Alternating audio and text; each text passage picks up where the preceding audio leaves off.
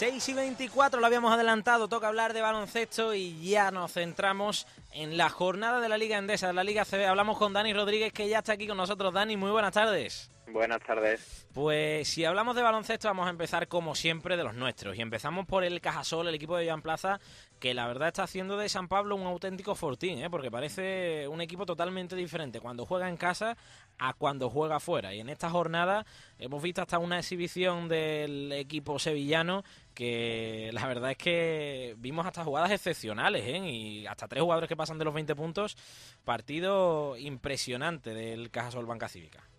Sí, la verdad, como dices, parece que tenemos dos equipos, ¿no? Uno cuando, cuando estamos en casa y otro cuando, cuando salimos a jugar fuera, que no lo hacen mal, lo que pasa que, bueno, hay ciertos momentos de desconcentración y el equipo se, se pierde, pero en casa la verdad que los cuatro partidos que, que ya hemos jugado, la gente ha disfrutado como nunca y bueno, creo que es el reto de Joan Plaza, ¿no? Hacerse fuerte con el equipo en casa, intentar eh, sumar lo que se pueda afuera y, tirar para adelante con un equipo serio que la verdad que en Sevilla la gente se está empezando a enganchar al concepto que, hace falta. Con esta media, eh, y ahora hablaremos un poquito del partido y del resto de la jornada, eh, ¿le da al Cajasol ganando en casa y bueno, no teniendo buenos resultados fuera para entrar en eh, la Copa para la mitad de temporada? Pues sería cuestión de verlo. Yo pienso que sí. Además, este, este año tenemos la suerte, entre comillas, que, que hasta el tope de la Copa del Rey son más partidos en casa que fuera.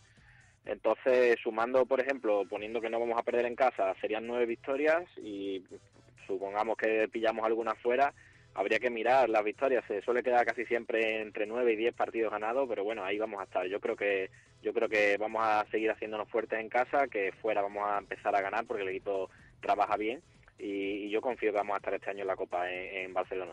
Bueno, pues hablamos del partido de este fin de semana porque el Cajasol le ganó 89-61 a la Cefa Estudiantes y yo creo que, bueno, haciendo gala de lo que viene siendo el equipo en casa. Lleva cuatro victorias y cero derrotas y casi 18 puntos de ventaja de media.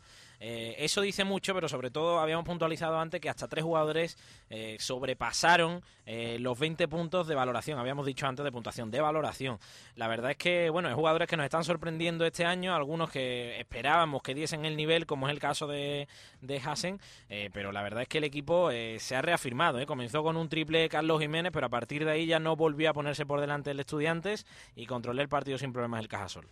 Sí, como dice, eh, hablando por ejemplo de Hassen, una cara nueva, además con el punto de que este fin de semana se enfrentaba a su equipo y estaría un plus de motivación, pero la verdad que ha venido, ha venido en, un estado de forma increíble, ¿no? La gente, bueno, pues lo comparaba a lo mejor con, Tarik Kirsey año pasado, que venía a hacer un poco su rol, un jugador que dejó mucha huella en Sevilla, y la verdad que ya no se escucha, no se suele escuchar a la gente, ¿te acuerdas de Kirsey, no? Está Hassen a un nivel espectacular, está rindiendo de manera soberbia, y no nos estamos acordando, gracias afortunadamente, del francés. Y como dice, bueno, pues los partidos arrancando a tope desde el principio, incluso los cuatro partidos que hemos jugado en casa, quitando estudiantes, que ahora se ha descolgado un poquito, los otros tres son equipos que están ahora mismo ocupando zona de playoff, si no me equivoco, Barcelona, Alicante y, y Asinia Manresa.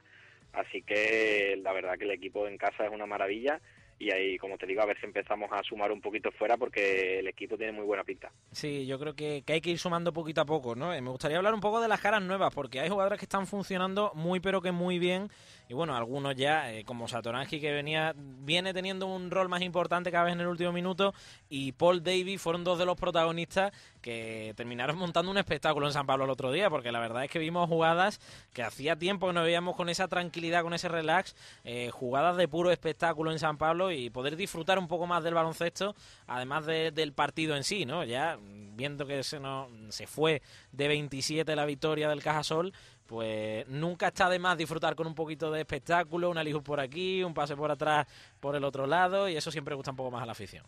Sí, además, como dice, bueno, Thomas y Paul Davis son eh, dos jugadores de, NBA y bueno, eh, a, raíz de esto el otro día se dejó ver Torre Mesina por allí por San Pablo, seguramente tomaría buena nota de los dos y, bueno, esperemos que nos los dejen un ratito todavía, pero como dice, son jugadores espectaculares que están rindiendo a un nivel excepcional, acoplados ya perfectamente al equipo, una gran tarea de plaza, por cierto, también ahí, sobre todo con, con el americano que, que le cuesta un poquito más pero bueno, y, hablando de caras nuevas, eh, Car English, que se está adaptando poco a poco al equipo, es un jugador irregular, eso ya lo sabían cuando lo firmaron, así que no sorprende nada. También es cierto que ha levantado al pabellón en muchas ocasiones este año. Eh, Tepic también, por ejemplo, que llegó último y todavía a lo mejor le queda un poquito de, puesta a punto. Y me da a quedar por destacarte al que más me está gustando a mí este año y, y no me está sorprendiendo es Luca Bogdanovic, ¿no? que está jugando de, de cuatro, subiendo para mí el nivel de los dos que, que, nos han dejado este año y rindiendo un muy buen nivel. Este partido, si no me equivoco, ha hecho 5 de 5 en triples con una valoración, como dice, de superando los 20 y la verdad que muy bien el jugador. Sí, 28 Paul Davis, 27 Pancho Hassen, 23 Bondanovic, espectacular. Y bueno, para el que no haya visto el partido puede haber algún que otro resumen. Lo que llama más la atención del partido, además de esos triples de Bondanovic, son los mates de Paul Davis, ¿eh? algo a lo que, bueno, no estamos acostumbrados a lo mejor en San Pablo, eh, pero es espectacular el top de mates que ha dejado hasta ahora en, en San Pablo, bueno, en general en los siete partidos que llevamos de liga. Sí, es un auténtico animal, hablando mal y claro, cuando pilla el balón yo creo que que los rivales poquito se piensan cuando Paul viene en carrera de intentar ponerse delante porque porque te lleva por por medio. Es una auténtica barbaridad. Los, los cinco mates que se pegó es un auténtico un auténtico fuera de, serie de la naturaleza. Y, cuando va en carrera es, prácticamente imparable vamos. Bueno, pues lo dicho, buenas expectativas de un Cajasol que de momento ha ganado los cuatro partidos en casa, ha perdido los tres que ha jugado fuera, pero está sexto en la clasificación y por encima equipos importantes que a excepción del Lucentum Alicante, que puede ser la sorpresa de las primeras jornadas, pues lo previsible, Barcelona, Real Madrid, Unicaja y Caja Laboral. El partido, por así decirlo, interesante del fin de semana era entre el Caja Laboral y el Lucentum, ¿no? Porque el, equipo de Alicante, como decíamos, estaba siendo una de las sorpresas de la jornada, pero al final el Caja Laboral, que yo creo que es superior y va a estar arriba seguro hasta el final de la competición, pues se llevó el encuentro uno de los más disputados de la jornada. Sí, como dice, bueno, yo creo que Barcelona y Madrid van a estar los dos ahí parejos toda la temporada, que van a ir sumando un poquito más cada día que, los demás equipos. Eh, al Caja Laboral siempre le cuesta meterse en la dinámica de temporada, pero al final acaba siempre arriba. Unicaja ha empezado muy bien, muy serio y, ganando partidos importantes. Y eh, como dice Lucentum Alicante, ¿no? que, que ha empezado muy fuerte. Eh, y, que su objetivo este año no es otro que, la permanencia porque el año pasado lo pasó muy mal. Así que cuanto más sume a principio de temporada antes se va a quitar de problemas. Además tiene un inconveniente que, que tiene su, en su máximo jugador de este año es un jugador firmado de la NBA es decir que en cuanto se acabe el cierre patronal lo van a perder y, va a ser una baja muy importante. Así que cuanto antes sumen las victorias que, cierran la permanencia va a ser mucho mejor para ellos. Por cierto, que ahora hablaremos un poquito del resto de la jornada, de las victorias entre otros del eh, Real Barça y del Real Madrid, pero ahora que has tocado el tema de la NBA, no sé si te lo crees y ahora hablaremos un poquito tranquilamente de, del lockout, pero está sonando Kevin Durant. Ya sonó para el Unicaja, ahora parece que lo hace para el Valencia Basket me parece, sería un auténtico pelotazo ¿eh? si recae en la Liga Endesa finalmente, porque es uno de los jugadores top de la NBA y está sonando que, está un poquillo mosqueadete con la situación actual de la NBA, lo cual es lógico y que podría recalar en Europa. Sí, bueno, ya me ya creo que lo comenté la, la otra vez que estuvimos charlando. Yo no me lo termino de creer, mm, ciertamente por una cosa, y además mm, es un ejemplo claro que, que el mismo Barcelona ha rechazado a a jugadores de, gran calidad, incluso el Panathinaikos de Obradovich eh, rechazó a, a, Kevin Garnett, me parece, si no me equivoco, y es simplemente por una razón, porque cuanto eso se finalice, que va a finalizar, porque yo creo que ya está durando demasiado la, la broma, por decirlo entre comillas, eh, los equipos se van a quedar colgados y, no puedes arriesgar a tener un jugador de ese, de ese nivel que tiene que asumir muchísimos minutos, muchísimos balones y, eh, descoordinar totalmente lo que tienes montado en tu equipo. Así que yo no termino de creérmelo y, por supuesto, un jugador de, la categoría de Kevin Durant no me lo veo jugando el Barça, primero por la filosofía de juego que tiene Xavi Pascual, porque sería dar de baja a jugadores que, que llevan trabajando con él mucho tiempo y porque a lo mejor no va a reportar nada nuevo. Sí, bueno, pueden ser muchos puntos, mucho espectáculo, pero eso se acaba en un mes y no sé hasta qué punto eso puede ser bueno para la competición. Claro, no dejan de ser rumores, ¿no? Que gusta. Seguramente el aficionado dirá, hombre, pues Kevin Durán, eh, a ver si me llega el equipo sería un auténtico pelotazo, pero es lo que tú dices, a lo mejor un Ibaka que te puede, te puede tapar soluciones, sí puede funcionar, ¿no? Yo al menos lo veo así. No creo que Ibaka vaya a estar en... De momento no lo está haciendo, jugador del 5 inicial en el Real Madrid, pero sí tapa hueco y puede ser un jugador importantísimo en el tiempo que esté en el Madrid. No sé qué, qué hueco puede llegar a, quitar, pero, pero ese es el rol ¿no? del que se pueda buscar aprovechar el lockout de la NBA en España. Sí, claro, además eh, yo hay una cosa que entiendo básica en el baloncesto que, que eh, es la identificación y tú no, yo no considero que sea oportuno firmar a un jugador por dos meses que va a cobrar una verdadera pasta, que no se va a identificar con la camiseta y que solo va a estar eh, pretendiendo mantenerse en forma mientras se acaba de, eh, las negociaciones en la NBA. Eh, estamos hablando de Ibaka que acaba de firmar, pero podemos hablar de Rudy. Rudy ha empezado la temporada con el Madrid, pero Rudy se va en cuanto se acabe el cierre, así que mm, el Madrid se queda totalmente colgado cuando Rudy se vaya porque está basando absolutamente todo su juego en él. Y así pues te podría hablar de muchísimos equipos de Europa que, vamos a ver cómo reaccionan cuando si esto se acaba pronto, que no lo sabemos tampoco, estamos hablando también muy a ligera. Sí, sí, dicho eso, ahora hablamos de la NBA. Seguimos un poquito para completar la jornada de la Liga CB. Lo comentabas tú, poco que contar, ¿no? El Real Barcelona ha ganado también el Real Madrid. Eh, quizás interesante el partido en la Fonteta entre el Barça y el Valencia Vázquez, porque estuvo a un triple de llegar a la prórroga el Valencia Vázquez. La verdad es que apretó bastante al Regal Barcelona, a pesar de que estuvo perdiendo de 16 y logró remontar el partido y al final se llevó el grande el partido con un Navarro que estaba muy cerca, si no me equivoco, de llegar en triples a una cifra espectacular. Perdona, pero se me ha olvidado ahora mismo, pero me parece que era una cifra mm, estratosférica la que llegaba Navarro si conseguía cinco triples, me parece que era. Sí, no te sé decir el número exacto, creo que eran cuatro y, superaría el récord de, de Perazo, y un, excelente tirador de nuestro día, que por cierto fue un entrenador nuestro en Sevilla. Y, se quedó a dos, creo, tenía que meter cuatro y metió dos. Y como dices bien, el partido, bueno, el Barcelona yo creo que mandó absolutamente durante todo el partido, cuando se vio con la victoria hecha, pisó demasiado el freno y a punto estuvo de llevarse un susto. Es cierto que el Valencia estuvo a a un triple de Rafa Martínez también para, para llevarse el partido para, para casa y, se pudo dar un buen susto el equipo de Xavi Pascual. Pero bueno, aquí como suele pasar casi siempre, al final remas, remas, remas y mueres en la orilla, ¿no? Con, con, los grandes. Lo mismo que le pasó casi al Madrid, ¿no? Que había tenido tres salidas comprometidas en la temporada, Bilbao, Tel Aviv y Belgrado, y había caído y en la cuarta, que yo creo que iba a ver dónde se marcaba el nivel del Madrid, aunque hemos comentado que seguramente estaría, estaría arriba eh, ante el Unicaja, pues se terminó llevando el partido, sobre todo gracias al acierto de Sergio Rodríguez y de Suárez.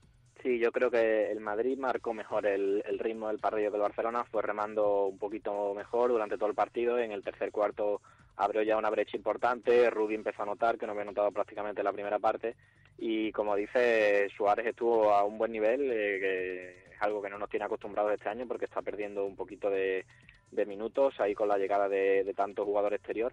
Y Sergio Rodríguez estuvo muy bien en la dirección. Eh, cuando Jules no está, que pone físico y, fuerza, Sergio pone un poquito de velocidad y de, y de cabeza y, la verdad que lo hizo muy bien y, yo creo que el, Madrid ayer no, no sufrió en exceso para, para doblegar a Unicaja, que en su campo es un equipo muy, muy difícil de batir y que, y que sumó una buena victoria el, el, equipo de Pablo Lasso. Para ir finalizando en el resto de la jornada, lo que más que comentar un poco todos los partidos, la situación de hasta cinco equipos que solo llevan dos victorias de, de siete encuentros, porque hay algunos como el CAI Zaragoza o el Blanco de Valladolid a los que le falta un partido también tienen dos victorias, pero hay equipos que pintan bastante mal en esta temporada, entre otros el Blues en Monbus y también el FIA Juventud.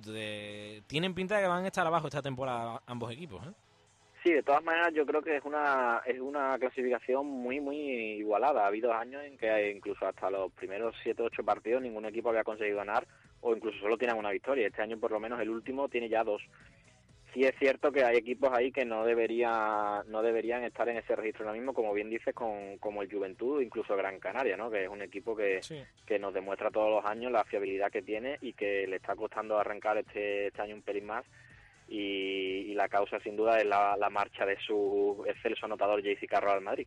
Yo creo que al final esos dos equipos pegarán un poquito de subidón y estarán en sus marcas habituales y el resto pues a pelearse como te he dicho antes por, por conseguir cuanto antes las plazas que dan derecho a seguir un año más en la liga andesa porque Alicante ya se ha disparado y es uno de los candidatos a luchar por eso y, como dice Blues Monbus, un recién ascendido y, a pelear todo lo que pueda para, para, intentar mantener la categoría. Pero yo creo que este año va a ser una liga muy, muy igualada. Bueno, eso esperemos, porque si hay lucha por abajo significará que el Cajasol, que de momento lo está demostrando, tiene un puntito más que los rivales, se pueda reafirmar en las posiciones, sobre todo de Copa al principio y posteriormente de los playoffs. Pero además de la Liga Endesa, vamos a hablar un poquito de la NBA, o al menos de la no NBA, de la que tenemos hasta ahora, este lockout que parece que ahora mismo está en horas rojas, porque según las informaciones que tenemos de las últimas horas y de los comunicados de, que provienen desde Estados Unidos, eh, por lo visto hay una oferta presentada en la NBA que hoy los jugadores tienen que terminar de decidir, una de tantas, porque las últimas semanas ya no es la primera vez que leemos esto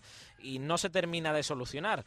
No sé si tú ves final, yo ya he escuchado en más de una ocasión que o se acepta de aquí a un par de semanas o no vamos a tener liga de 72 partidos, lo cual ya parece una auténtica barbaridad, ¿no? Porque hay muy pocos equipos que hayan comenzado, eh, por así decirlo, la preparación del campeonato, teniendo en cuenta de que ahora mismo no lo hay. Sí, yo no, yo no soy partidario de, creerme que, no vaya a haber NBA este año. Supongo que cada parte estará tirando del hilo para, para su lado, como suele pasar en todas las negociaciones. Ya le he leído a David Stern que, se ha acabado el tiempo de negociación, como dando un ultimátum a los jugadores, pero también es cierto que los jugadores no se están bajando del carro al que se han subido y están peleando todos juntos por, por las exigencias que piden. Así que veremos a ver qué, solución hay en estas próximas horas o días. Mm, lo veo difícil, pero a la vez no me quiero creer que no, que no vaya a haber NBA este año. Yo no soy muy seguidor de la NBA, pero la verdad que no me lo quiero creer por el hecho de, lo que puede influir el juego en, en Europa si, si, esto llega a suceder, ¿no? Hombre, lo que está claro es que la situación llegará a un punto en el que es insostenible, porque la clave aquí es la televisión. Y la televisión quiere los 72 partidos, que es lo que le va a reportar dinero tanto a ellos como a los clubes por publicidad posteriormente. Y, ahí está la clave. O se juegan los 72 partidos y eso hay que cerrarlo ya. O, vamos a tener un problema con la NBA finalmente, con lo que mm, puede contribuir todo ello, el, boom de jugadores que seguramente, si no hay NBA y se confirma, vengan a Europa, que eso sí podría, ser, podría ser un auténtico, una auténtica explosión en el, en el baloncesto. Y bueno, además de eso, todo lo que puede conllevar el que no haya NBA que la verdad es que puede ser muy negativo para la liga estadounidense.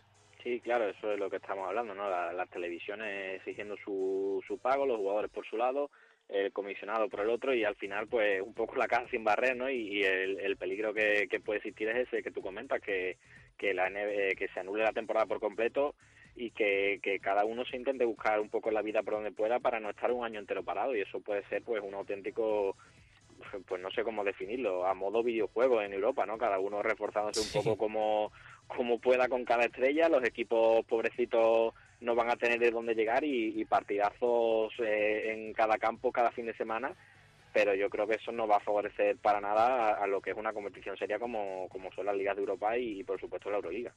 Bueno, pues veremos a ver lo que sucede, esperemos contarlo aquí también en Aún no es viernes y te agradecemos a ti, Dani Rodríguez, que hayas estado aquí con nosotros para hablar en concreto del Cajasol, de la Liga Endesa, un poquito de la NBA y para meternos, adentrar un poquito al mundo del baloncesto y meterlo en la conciencia de la, de la audiencia de Sevilla Fútbol Club Radio, que creo que todos necesitamos un poquito de baloncesto en nuestras vidas para disfrutar un poco más del deporte. Eso es bueno.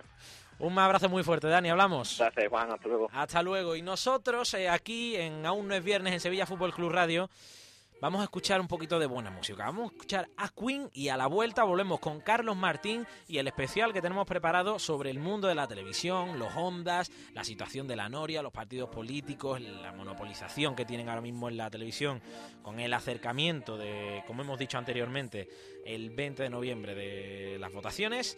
Así que bueno, 18 minutitos nos quedan, aún no es viernes, disfrutamos de Queen y volvemos en unos minutitos.